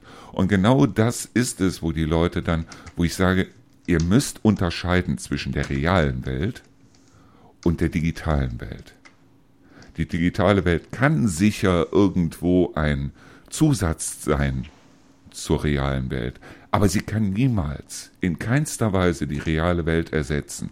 Wenn ich ein Buch lese, mache ich mir selber, ist egal, wenn ich jetzt einen Roman lese zum Beispiel, dann mache ich mir selber mein Bild. Das heißt, da geht das Kopfkino an und ich, ich äh, versuche mir die Leute vorzustellen und so weiter. Es ist was vollkommen anderes, als wenn ich mir einen Film angucke, wie zum Beispiel das Buch S von Stephen King. Ich habe es geliebt. Es gibt mittlerweile zwei Filme dazu. Die sind beide nicht schlecht, aber die kommen lange nicht an das ran, was in meinem Kopf vorgegangen ist, als ich dieses Buch gelesen habe. Ja, das ist klar. Und wenn ich also den Fernseher anmache, und das ist jetzt wirklich Fakt, wenn ich den Fernseher anmache und sehe da eine Frau, die sich da hinstellt und die einen Partner sucht und die wortwörtlich sagt, hätte ich ein Buch lesen wollen, hätte ich mir nicht die Titten machen lassen. dann denke ich mir, okay, in was für einer Welt lebst du mittlerweile? Weil auf solche Leute, sowas müsste rausgeschnitten werden, auf solche Leute sollte nicht die Kamera draufgehalten werden. Ja gut, aber das ist, das ist ja dann das in dem Moment, dass, äh, wie soll ich sagen, äh, die, die Selbstdarstellerit ist einerseits, auf der anderen Seite aber eben genau das Thema, dass andere äh, ähm, gerne darauf gucken, äh, was Dritte sozusagen erleben und im Bestfalle eben auf die Schnauze fallen oder so und äh, darauf abfahren. Also das wird ja nicht aus Versehen gesendet und eben nicht rausgeschnitten. Aber das sind, das sind ja genau eben so Auswüchse. Das heißt ja nicht, dass der Mainstream so denkt. Da sind wir ja wieder bei der Frage, was nimmst du von wem wie wahr und so weiter. Ja, aber das ist genau das, was ich als Gefahr sehe. Der Mainstream geht mittlerweile hin und konsumiert nur noch. Fantasie und so weiter werden mittlerweile ziemlich klein geschrieben, weil die meisten nur noch konsumieren. Das heißt, äh, sobald dieses, also das Handy bei mir hat ja jetzt auch wieder 20 Mal geplinkt hier während der, während wir hier aufnehmen. Mich interessiert es nicht, wer mir da was schreibt. Es interessiert mich nicht. Aber ich sitze dann mit Leuten zusammen, was mir selber auch schon passiert ist. Ich sitze da mit Leuten zusammen, wo äh, mit denen ich mich unterhalte und plötzlich blinkt bei denen das Handy und die nehmen das sofort, gehen aus der Unterhaltung raus und gucken nach, wer hat da was gepostet. Mhm. Wo ich dann hingehe und aufstehe und einfach gehe. Wo ich mir sage, weißt du was, wenn du mich nicht ernst nimmst, wenn dir dein Handy, deine digitale Welt so wichtig ist, dass du aus dieser Unterhaltung, die wir hier gerade haben, rausgehen musst, um zu gucken, was da digital gerade los ist. Tut mir leid, aber dann brauchen wir uns nicht zu unterhalten, weil dann interessierst du mich auch nicht. Und das ist genau das, wo ich sage, diese digitale Welt, dieses Digitale, es kann eine Ergänzung sein. Das heißt also, wenn du irgendwo sagst, ich habe im Moment nichts zu tun oder wie auch immer, wo du dann sagst, okay, guckst mal, wer welches Mittagessen gepostet hat oder was weiß ich ist die eine Sache. Aber wenn ich da Jugendliche sehe, die also zusammensitzen in einer Bar, in einem Restaurant, in einer Kneipe, in einer Pizzeria, wie auch immer, und jeder hat sein Handy vor sich, dann kriege ich das Kotzen. Deshalb, weil die sich nicht mehr miteinander, sondern nur noch übereinander unterhalten und weil denen scheinbar diese digitale Welt viel wichtiger geworden ist, als das Miteinander, miteinander zu reden, miteinander was aufzubauen und so weiter. Mittlerweile gehen die mit ja hin und keiner ruft den anderen mehr an, sondern die schicken sich nur noch WhatsApp-Nachrichten hin und her. Und das ist ein Moment, weißt du, äh, wo ich mir denke, das ist gefährlich. Ja, ich würde es nicht als gefährlich äh, äh, an, äh, ansehen. Also ich übersetze das jetzt nochmal auch in die, die Verhältnisse, keine Ahnung, vor zig Jahrzehnten. Äh, Aufkommen des Telefons, da hat bestimmt auch Uroma Friedchen zu, zu Oma Erna gesagt, ähm, warum gehst du nicht rüber und äh, sprichst mit denen vernünftig? Jetzt nimmst du dieses Ding in der Hand, du siehst es doch gar nicht und du sprichst da in irgend so ein Stück Plastik rein. Ähm, und das ist ja die, quasi jetzt die logische Erweiterung und, und Weiterentwicklung davon. Dass, ähm, ob das jetzt äh, wirklich das Ganze entschuldet das, oder entschuldigt, das will ich nicht gesagt haben. Aber es ist einfach die Weiterentwicklung des Ganzen. Und in irgendeiner Art und Weise muss man ja damit umgehen. Also wir werden das ja nicht wieder äh, einfangen und ab morgen werden alle, alle Smartphones äh, irgendwie gebrauchsentfremdet äh, äh, oder, oder kaputt gemacht oder sonst irgendwas. Und die sind ja einfach da. Und mhm. ähm, da gehört schon dazu, in irgendeiner Art und Weise dann eben diese Kompetenz wieder zu vermitteln. Du hast aber keinen, der es kann, weil er es selber nicht gelernt hat. Und deswegen nutzt es die Jugend so, wie es für sie am einfachsten, am zugänglichsten ist. Trotzdem aber äh, ist es so, dass die sich zum Teil eben auch miteinander und nicht nur übereinander unterhalten. Witzigerweise über den Tisch weg, ohne ein Wort zu wechseln, per Smartphone. Zum Teil.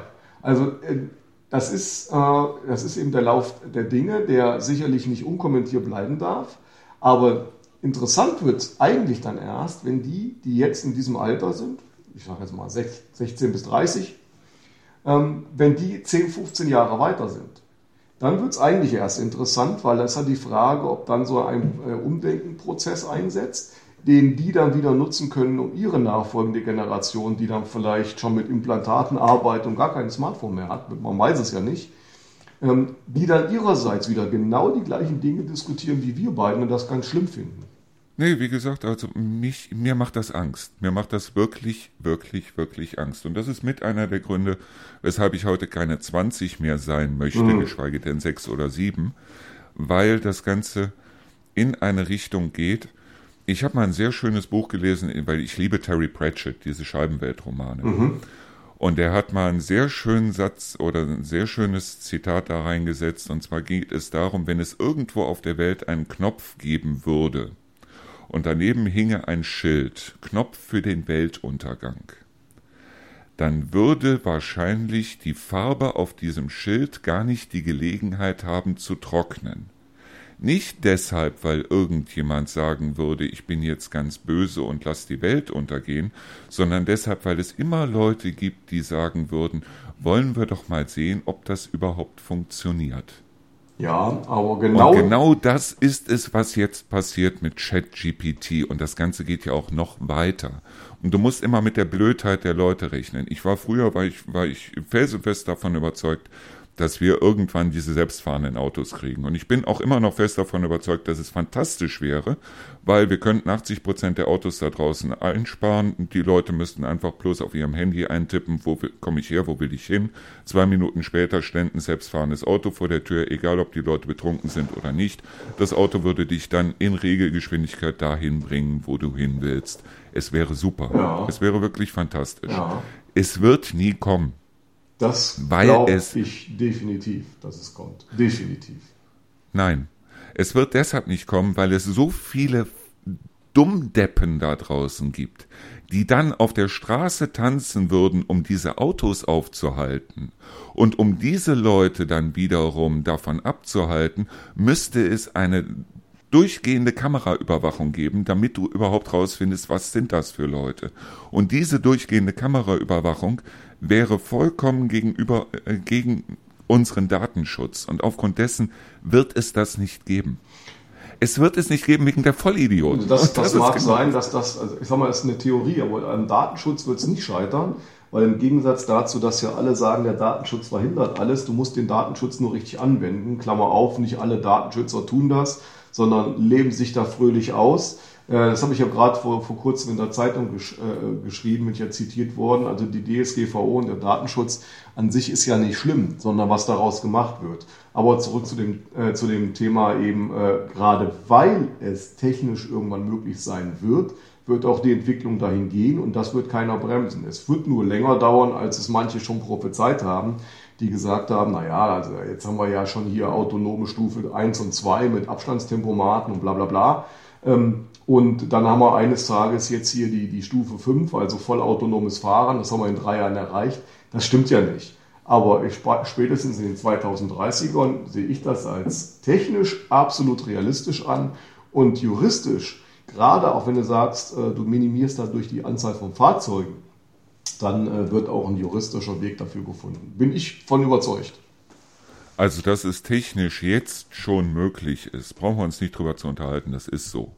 Diese ganzen Ethikfragen, so nach dem Motto, da vorne stehen fünf Nonnen und daneben stehen drei Kinder, wen fährst du um oder sonst irgendwas, das überlegt sich auch kein Autofahrer, der in einer Notsituation ja. ist und der fährt dann einfach entweder nach links oder nach rechts, aber der macht vorher keine ethische Auswertung. Nur, ähm, wie gesagt, also ich gehe davon aus, dass technisch noch viel, viel, viel mehr möglich ist, weil die Computer werden ja auch viel, viel, viel leistungsfähiger und das, was wir mittlerweile in unserer Tasche rumtragen, ist um, um ein tausendfaches, wenn nicht sogar zehntausendfaches leistungsfähiger als die Computer, mit denen damals die NASA den Mond erreicht hat. Ja. Und deshalb, also bloß diese Entwicklung, wo das hingehen wird, die macht mir Angst. Obwohl ich selber eigentlich, ich, ich, ich liebe PCs, aber ich benutze sie als Werkzeug. Ich gehe nicht hin und sage, das ist eine eigene Welt. Nee. Sondern ich benutze ja. sie einfach nur als Werkzeug. Und es gibt eine Menge Sachen, ich, zum Beispiel Facebook oder Instagram oder sonst irgendwas. Es interessiert mich nicht, ob da irgendeiner oder wer da sein Mittagessen reinpostet oder sonst irgendwas. Ich bin schon von Gott weiß wie vielen Freundschaftslisten in Anführungsstrichen Strichen wieder runtergeflogen, weil ich nirgendwo Likes gebe, weil es mich auch nicht interessiert. Nur wie gesagt, also wenn das Ganze so weitergeht und wir haben mittlerweile unglaublich viele Leute hier in Deutschland, zum Beispiel aus der Ukraine, die ihre Heimat in dem Sinne, weil das Hauptthema war ja Heimat, die ihre Heimat verloren haben. Und wenn wir hier jetzt Leute heranzüchten, die im Internet, im digitalen eine Heimat finden, suchen, wie auch immer, dann haben wir Welten, die da aufeinandertreffen, was wir uns, glaube ich, nicht vorstellen können. Also das ist nicht, äh, das ist nicht ganz wegzudiskutieren, da hast du recht. Aber das bringt mich zu einer Frage, weil ähm, ich habe das eben gesagt, was, was es für mich bedeutet. Das sind ja mehrere Facetten. Ich habe ja nur ein, zwei beleuchtet. Was für mich Heimat ist, mich würde mal interessieren, so jetzt äh, so langsam kommen wir ja auch zum Schluss, wenn ich jetzt auf den mhm. Aufnahmestream gucke. Deswegen würde mich noch mal interessieren, was für dich gerade mit dem Bezug eben zu einem, was es für mich eben auch äh, ist, ein, ein Wohnort als Zugezogenen nach Nordhessen, was für dich Heimat bedeutet. Ich habe eine ganze Zeit gedacht, es wäre Neuss. Es wäre wirklich so Neuss und das Haus und so weiter. Auf der anderen Seite war ich also über mich selber überrascht, als ich gemerkt habe, wie leicht es mir gefallen ist, dieses Haus zu verkaufen. Mhm weil das ist das Haus, das meine Großmutter aufgebaut hat, das ist das Haus, das meine Mutter angebaut hat, das ist der Garten, den ich schon seit klein auf kenne und wo ich schon mit Pampers da durchgerannt bin und so weiter. Ja, was ist Heimat für mich? Im Grunde genommen habe ich meine Heimat erst mit knapp 30 gefunden, weil so blöde es klingt, meine Heimat ist mittlerweile Lukas. Den trage ich die ganze Zeit mit mir rum. Das ist meine Heimat. Mhm. Ist so, ganz andere Definition, aber interessant weil, ähm, wie gesagt, es gibt so, weißt du, es gibt so viele, äh, so viele, so viele Sachen, wo ich also da wirklich da stehe und mir denke, wie hätte Lukas das gefallen oder was würde Lukas jetzt darüber sagen? Und ich spüre ihn immer die ganze Zeit irgendwo in mir. Mhm. Und das ist für mich Heimat. Die Leute da in Reuschenberg, die ich schon seit meiner Geburt kenne, zum größten Teil. Oder das Haus oder wie auch immer. Ich habe letztens habe ich mal wieder Bilder gesehen, wo also der, der das Haus gekauft hat, wo der da irgendwelche Umbauten gemacht hat, wo ich ehrlich sagen muss, es interessiert mich nicht. Es gibt andere Sachen, wie zum Beispiel das in Neuss. Es war also, äh, wir hatten in Neuss auf dem Marktplatz immer so eine kleine ähm, Bücherei, so einen kleinen Buchladen. Mhm. Und jedes Mal, wenn ich nach Neuss in die Innenstadt gefahren bin, so rechts vom Rathaus, war dieser kleine Buchladen. Und irgendwann hat dieser kleine Buchladen aufgegeben und das war eine Sache, die hat mir irgendwie so ein bisschen wehgetan, weil ich fand das schade. Weil es gehörte für mich irgendwo mit zum Bild dazu. Auf der anderen Seite habe ich mich aber gefragt, wie oft war ich eigentlich in meinem Leben in diesem Buchladen drin?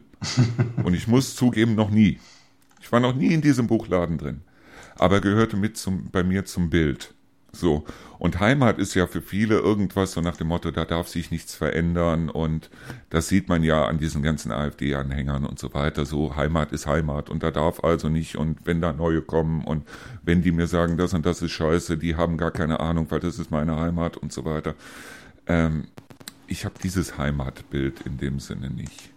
Und äh, was ich mir hier schaffen möchte, ähm, das ist ein Zuhause ein Zentrum, wo ich mich mhm. wohlfühle. Ob man das dann als Heimat bezeichnet oder ob ich das als Zuhause bezeichne oder als mein Mittelpunkt oder, oder mein meine Zentralpunkt oder wie auch immer bezeichne, ist eine ganz andere Frage. Aber wenn du jetzt wirklich sagst, so was ist für mich Heimat in dem Sinne, so dieses wohlige Gefühl, irgendwo zu sein, das ist, wenn ich die Augen zumache und stelle mir vor, ich würde mit Lukas reden. Das ist für mich genau dieses Gefühl, das vielleicht bestimmte Leute mit Heimat verbinden, wie du zum Beispiel, wenn du auf diese Eiche zufährst. Mhm. Aber es ist vielleicht doch gar nicht so fern, weil das ist für mich dann in dem Moment das Gefühl, eben nach Hause, in die Heimat zu kommen, aber mit dem ganz äh, ähm, festen und, ja, ich sag mal, strengen, im positiven Sinne strengen Bezug, dann bin ich auch dort mit der Familie und zwar äh, nur mit der Familie ähm, direkt verbunden und ähm, kann da tun mit Familie oder vielleicht auch Freunden, was ich möchte, an einem vertrauten Ort. Ich habe noch zwei kurze Fragen. Wohnst du jetzt noch auf diesem Bauernhof, den dein Vater früher hatte? Ja, ja, das hat man ja in, der, in, der, in einer letzten Folge, hat man das ja schon dargestellt, genau. Ja, du sagtest, du sagtest bloß, ihr habt den Bauernhof in dem Sinne, also ihr habt die äh, Bauernhofwirtschaft in dem Sinne ja abgegeben. Ja, ja, wir, genau, wir wohnen. Oder, äh, ja, ja. Aber genau auf diesem mhm. Hof wohnt ihr noch. Ähm, hat dein Vater eigentlich, war er nicht traurig, als er gemerkt hat, so, dass sein Lebenswerk in Anführungsstrichen. So, sein Lebenswerk, nehme ich mal an, war ja Bauernhof und Viehwirtschaft und so weiter, dass das nicht weitergegeben werden konnte an die Kinder? Na, abgesehen davon, dass das Ganze ja bis zum heutigen Tage noch erhalten ist und auch äh, ähm, nur jetzt nicht von uns selber bewirtschaftet wird, ist es ja nach wie vor im Familienbesitz und bleibt da auch und ähm, ist ja quasi nicht weg. Aber der Erste, der gesagt hat, lern was Vernünftiges und mach nicht das weiter, das waren ja meine Eltern. Gut, hat nicht, hat nicht geklappt. Ich bin dann lebenslang schon Beamter geworden. Also so viel besser wurde es dann nicht, aber anders halt. Ne? Nee, also Scherz beiseite. Da komm, ist schon was von, ist schon was Vernünftiges, was du da machst. Also ich meine, du bist ja dann heute Abend bist du ja wieder auf dem, auf dem Viehmarkt ja, und winkst wieder nett und. Ja, da geht's, da geht's ja nicht ums Winken, sondern um, äh, äh also das geht ja nicht darum sozusagen, dass ich gesehen werde, sondern dass das Fest eröffnet wird und dass die, dass die Viehmarkt AG ein Dankeschön dafür bekommt, dass sie das tut, weil das ist ein grandioses Fest, ehrenamtlich organisiert. Ein bisschen wie Auszeitradio, ne? aus der Region mhm. für die Region. Ne? Und ähm, das ist ganz einfach sowas, wo sich die Leute auch drauf freuen. Und deswegen freue ich mich auch drauf. So eine schöne Überleitung. Insofern hoffe ich, dass alle, die das hier hören, äh, da sind, respektive gewesen sind. Äh, ich habe hier jetzt gelesen, 20.20 Uhr, die deutsche Nationalhymne präsentiert durch die Musikschule Hofgeismar. Mhm. Da sind wir auch wieder beim Thema Heimat. Ne? Also insofern zumindest, dass es äh, durch die Hofgeismarer Musikschule präsentiert wird. Aber ähm, das ist ja traditionell, der, die Eröffnung wird, also der offizielle Teil der Eröffnung wird mit der Nationalhymne abgeschlossen. Und da lernt dann auch quasi die, die in den letzten Jahren immer mehr die Musikschule sich dann auch zu präsentieren. Da kommt mehreres Positives zusammen. Das ist ein schöner Abschluss dann in dem Moment. Ein bisschen feierlich. Ja, aber warum die Nationalhymne? Also ich meine, ihr könntet auch spielen, Horch, was kommt von draußen rein oder I'm Still Standing oder wie auch immer. Äh, warum die Nationalhymne? Naja, also äh, ich sag mal so, derjenige, der meint, Nationalstolz hätte irgendwas mit, mit äh, radikal wählen zu tun, hat noch nicht begriffen, dass man auch auf ein Land wie Deutschland stolz sein kann, was nach dem Krieg einiges geschafft hat und äh, nicht nur eins der sichersten, sondern bis zum heutigen Tage auch eins der, der reichsten und ähm, für die Gesundheitsversorgung, für die stabilen gesellschaftlichen Verhältnisse eins der schönsten Länder der Welt ist und äh, auf das man auch stolz sein darf. Und zwar aus vollem Herzen. Und das drückt sich nun mal in der Nationalhymne aus. Und ich könnte immer kotzen, das muss man einfach deutlich so sagen, wenn alle möglichen Nationen stolz auf ihre Nationalhymne sind und wir uns verstecken. Da habe ich kein Verständnis für. Das siehst du vollkommen recht. Ich meine, es gibt Strophen, Richtig. die gehören nicht daher, vom Inhalt her, von der Geschichte, aber einfach um zu sagen, nein, man darf auch in aller Deutlichkeit, und zwar ähm, jeder mit seiner persönlichen, äh, religiösen oder auch politischen Ansicht, aber auf seine Weise, ohne sich verstecken zu müssen, stolz auf Deutschland sein. Wobei wir nicht äh, vergessen sollten, dass wir trotzdem ein Teil von Europa sind, dass wir innerhalb von Europa offene Grenzen haben und dass wir auch für die Leute, die ihre Heimat verloren haben, dass wir auch für die ein offenes Ohr und eventuell auch ähm, offene Gebäude haben. Auf jeden Fall, aber genau das eben, eine, ähm, das, sind, das, das schließt sich ja wieder ein anderer Kreis unserer Diskussion, ob das Heimat ist oder auch anderes, was wir heute hatten. Du brauchst ja ein äh, gesundes Bewusstsein darüber, wo du herkommst, wo du lebst, um anderen Heimat bieten zu können. Und da, deswegen schließt sich das nicht aus, sondern bedingt sich geradezu. So, ich würde sagen, wir sind jetzt für heute durch, weil wir haben mittlerweile mehr als eine Stunde. Ja, einen Viertel. Ich bedanke mich bei dir. Das war heute mal eine sehr kontroverse Diskussion, aber ich fand sie richtig gut. Ja, das. Ich fand sie richtig gut. Ja, danke. Das geht mir genauso und das gehört ja dazu. Ne? Deswegen tauschen wir uns ja aus. Wenn wir alles, wenn wir ja, alles eben. unbesprochen unisono sehen würden, dann bräuchten wir den Podcast fast nicht. Ja, dann brauchen wir uns nur noch auf die Schulter zu hauen und fertig. Dann würden wir uns ein paar WhatsApp schicken oder Instagram-Likes. Ganz genau. So, ich bedanke mich bei allen Zuhörern. Du machst die Abmoderation gleich. Und äh, ich bedanke mich fürs Zuhören, fürs Dabeibleiben und wir werden uns in einem Monat natürlich wieder unterhalten. Da werden wir gleich eventuell dann wieder einen neuen Termin für finden, mhm. aber offline. Und ja, dann übergebe ich jetzt mal an dich und ich bedanke mich. Ja, diesem Dank schließe ich mich an, lieber Markus. Einmal auf, äh, für die angeregte und wie du schon sagst, kontroverse, aber trotzdem immer wieder zielführende und interessante Diskussion miteinander. Hoffe, äh, die und äh, Zuhörerinnen und Zuhörer hatten ein wenig Freude, auch heute wieder. Ich hoffe, ihr schaltet dann auch das nächste Mal wieder ein. Habt bis dahin unseren Feierabendmarkt oder auch den Viehmarkt genossen. Ja, darauf freue ich mich schon. Danke fürs Zuhören und wünsche allen jetzt einen schönen Abend, einen guten Tag oder je nachdem, wann auch immer ihr den Podcast hört. Danke und bis bald.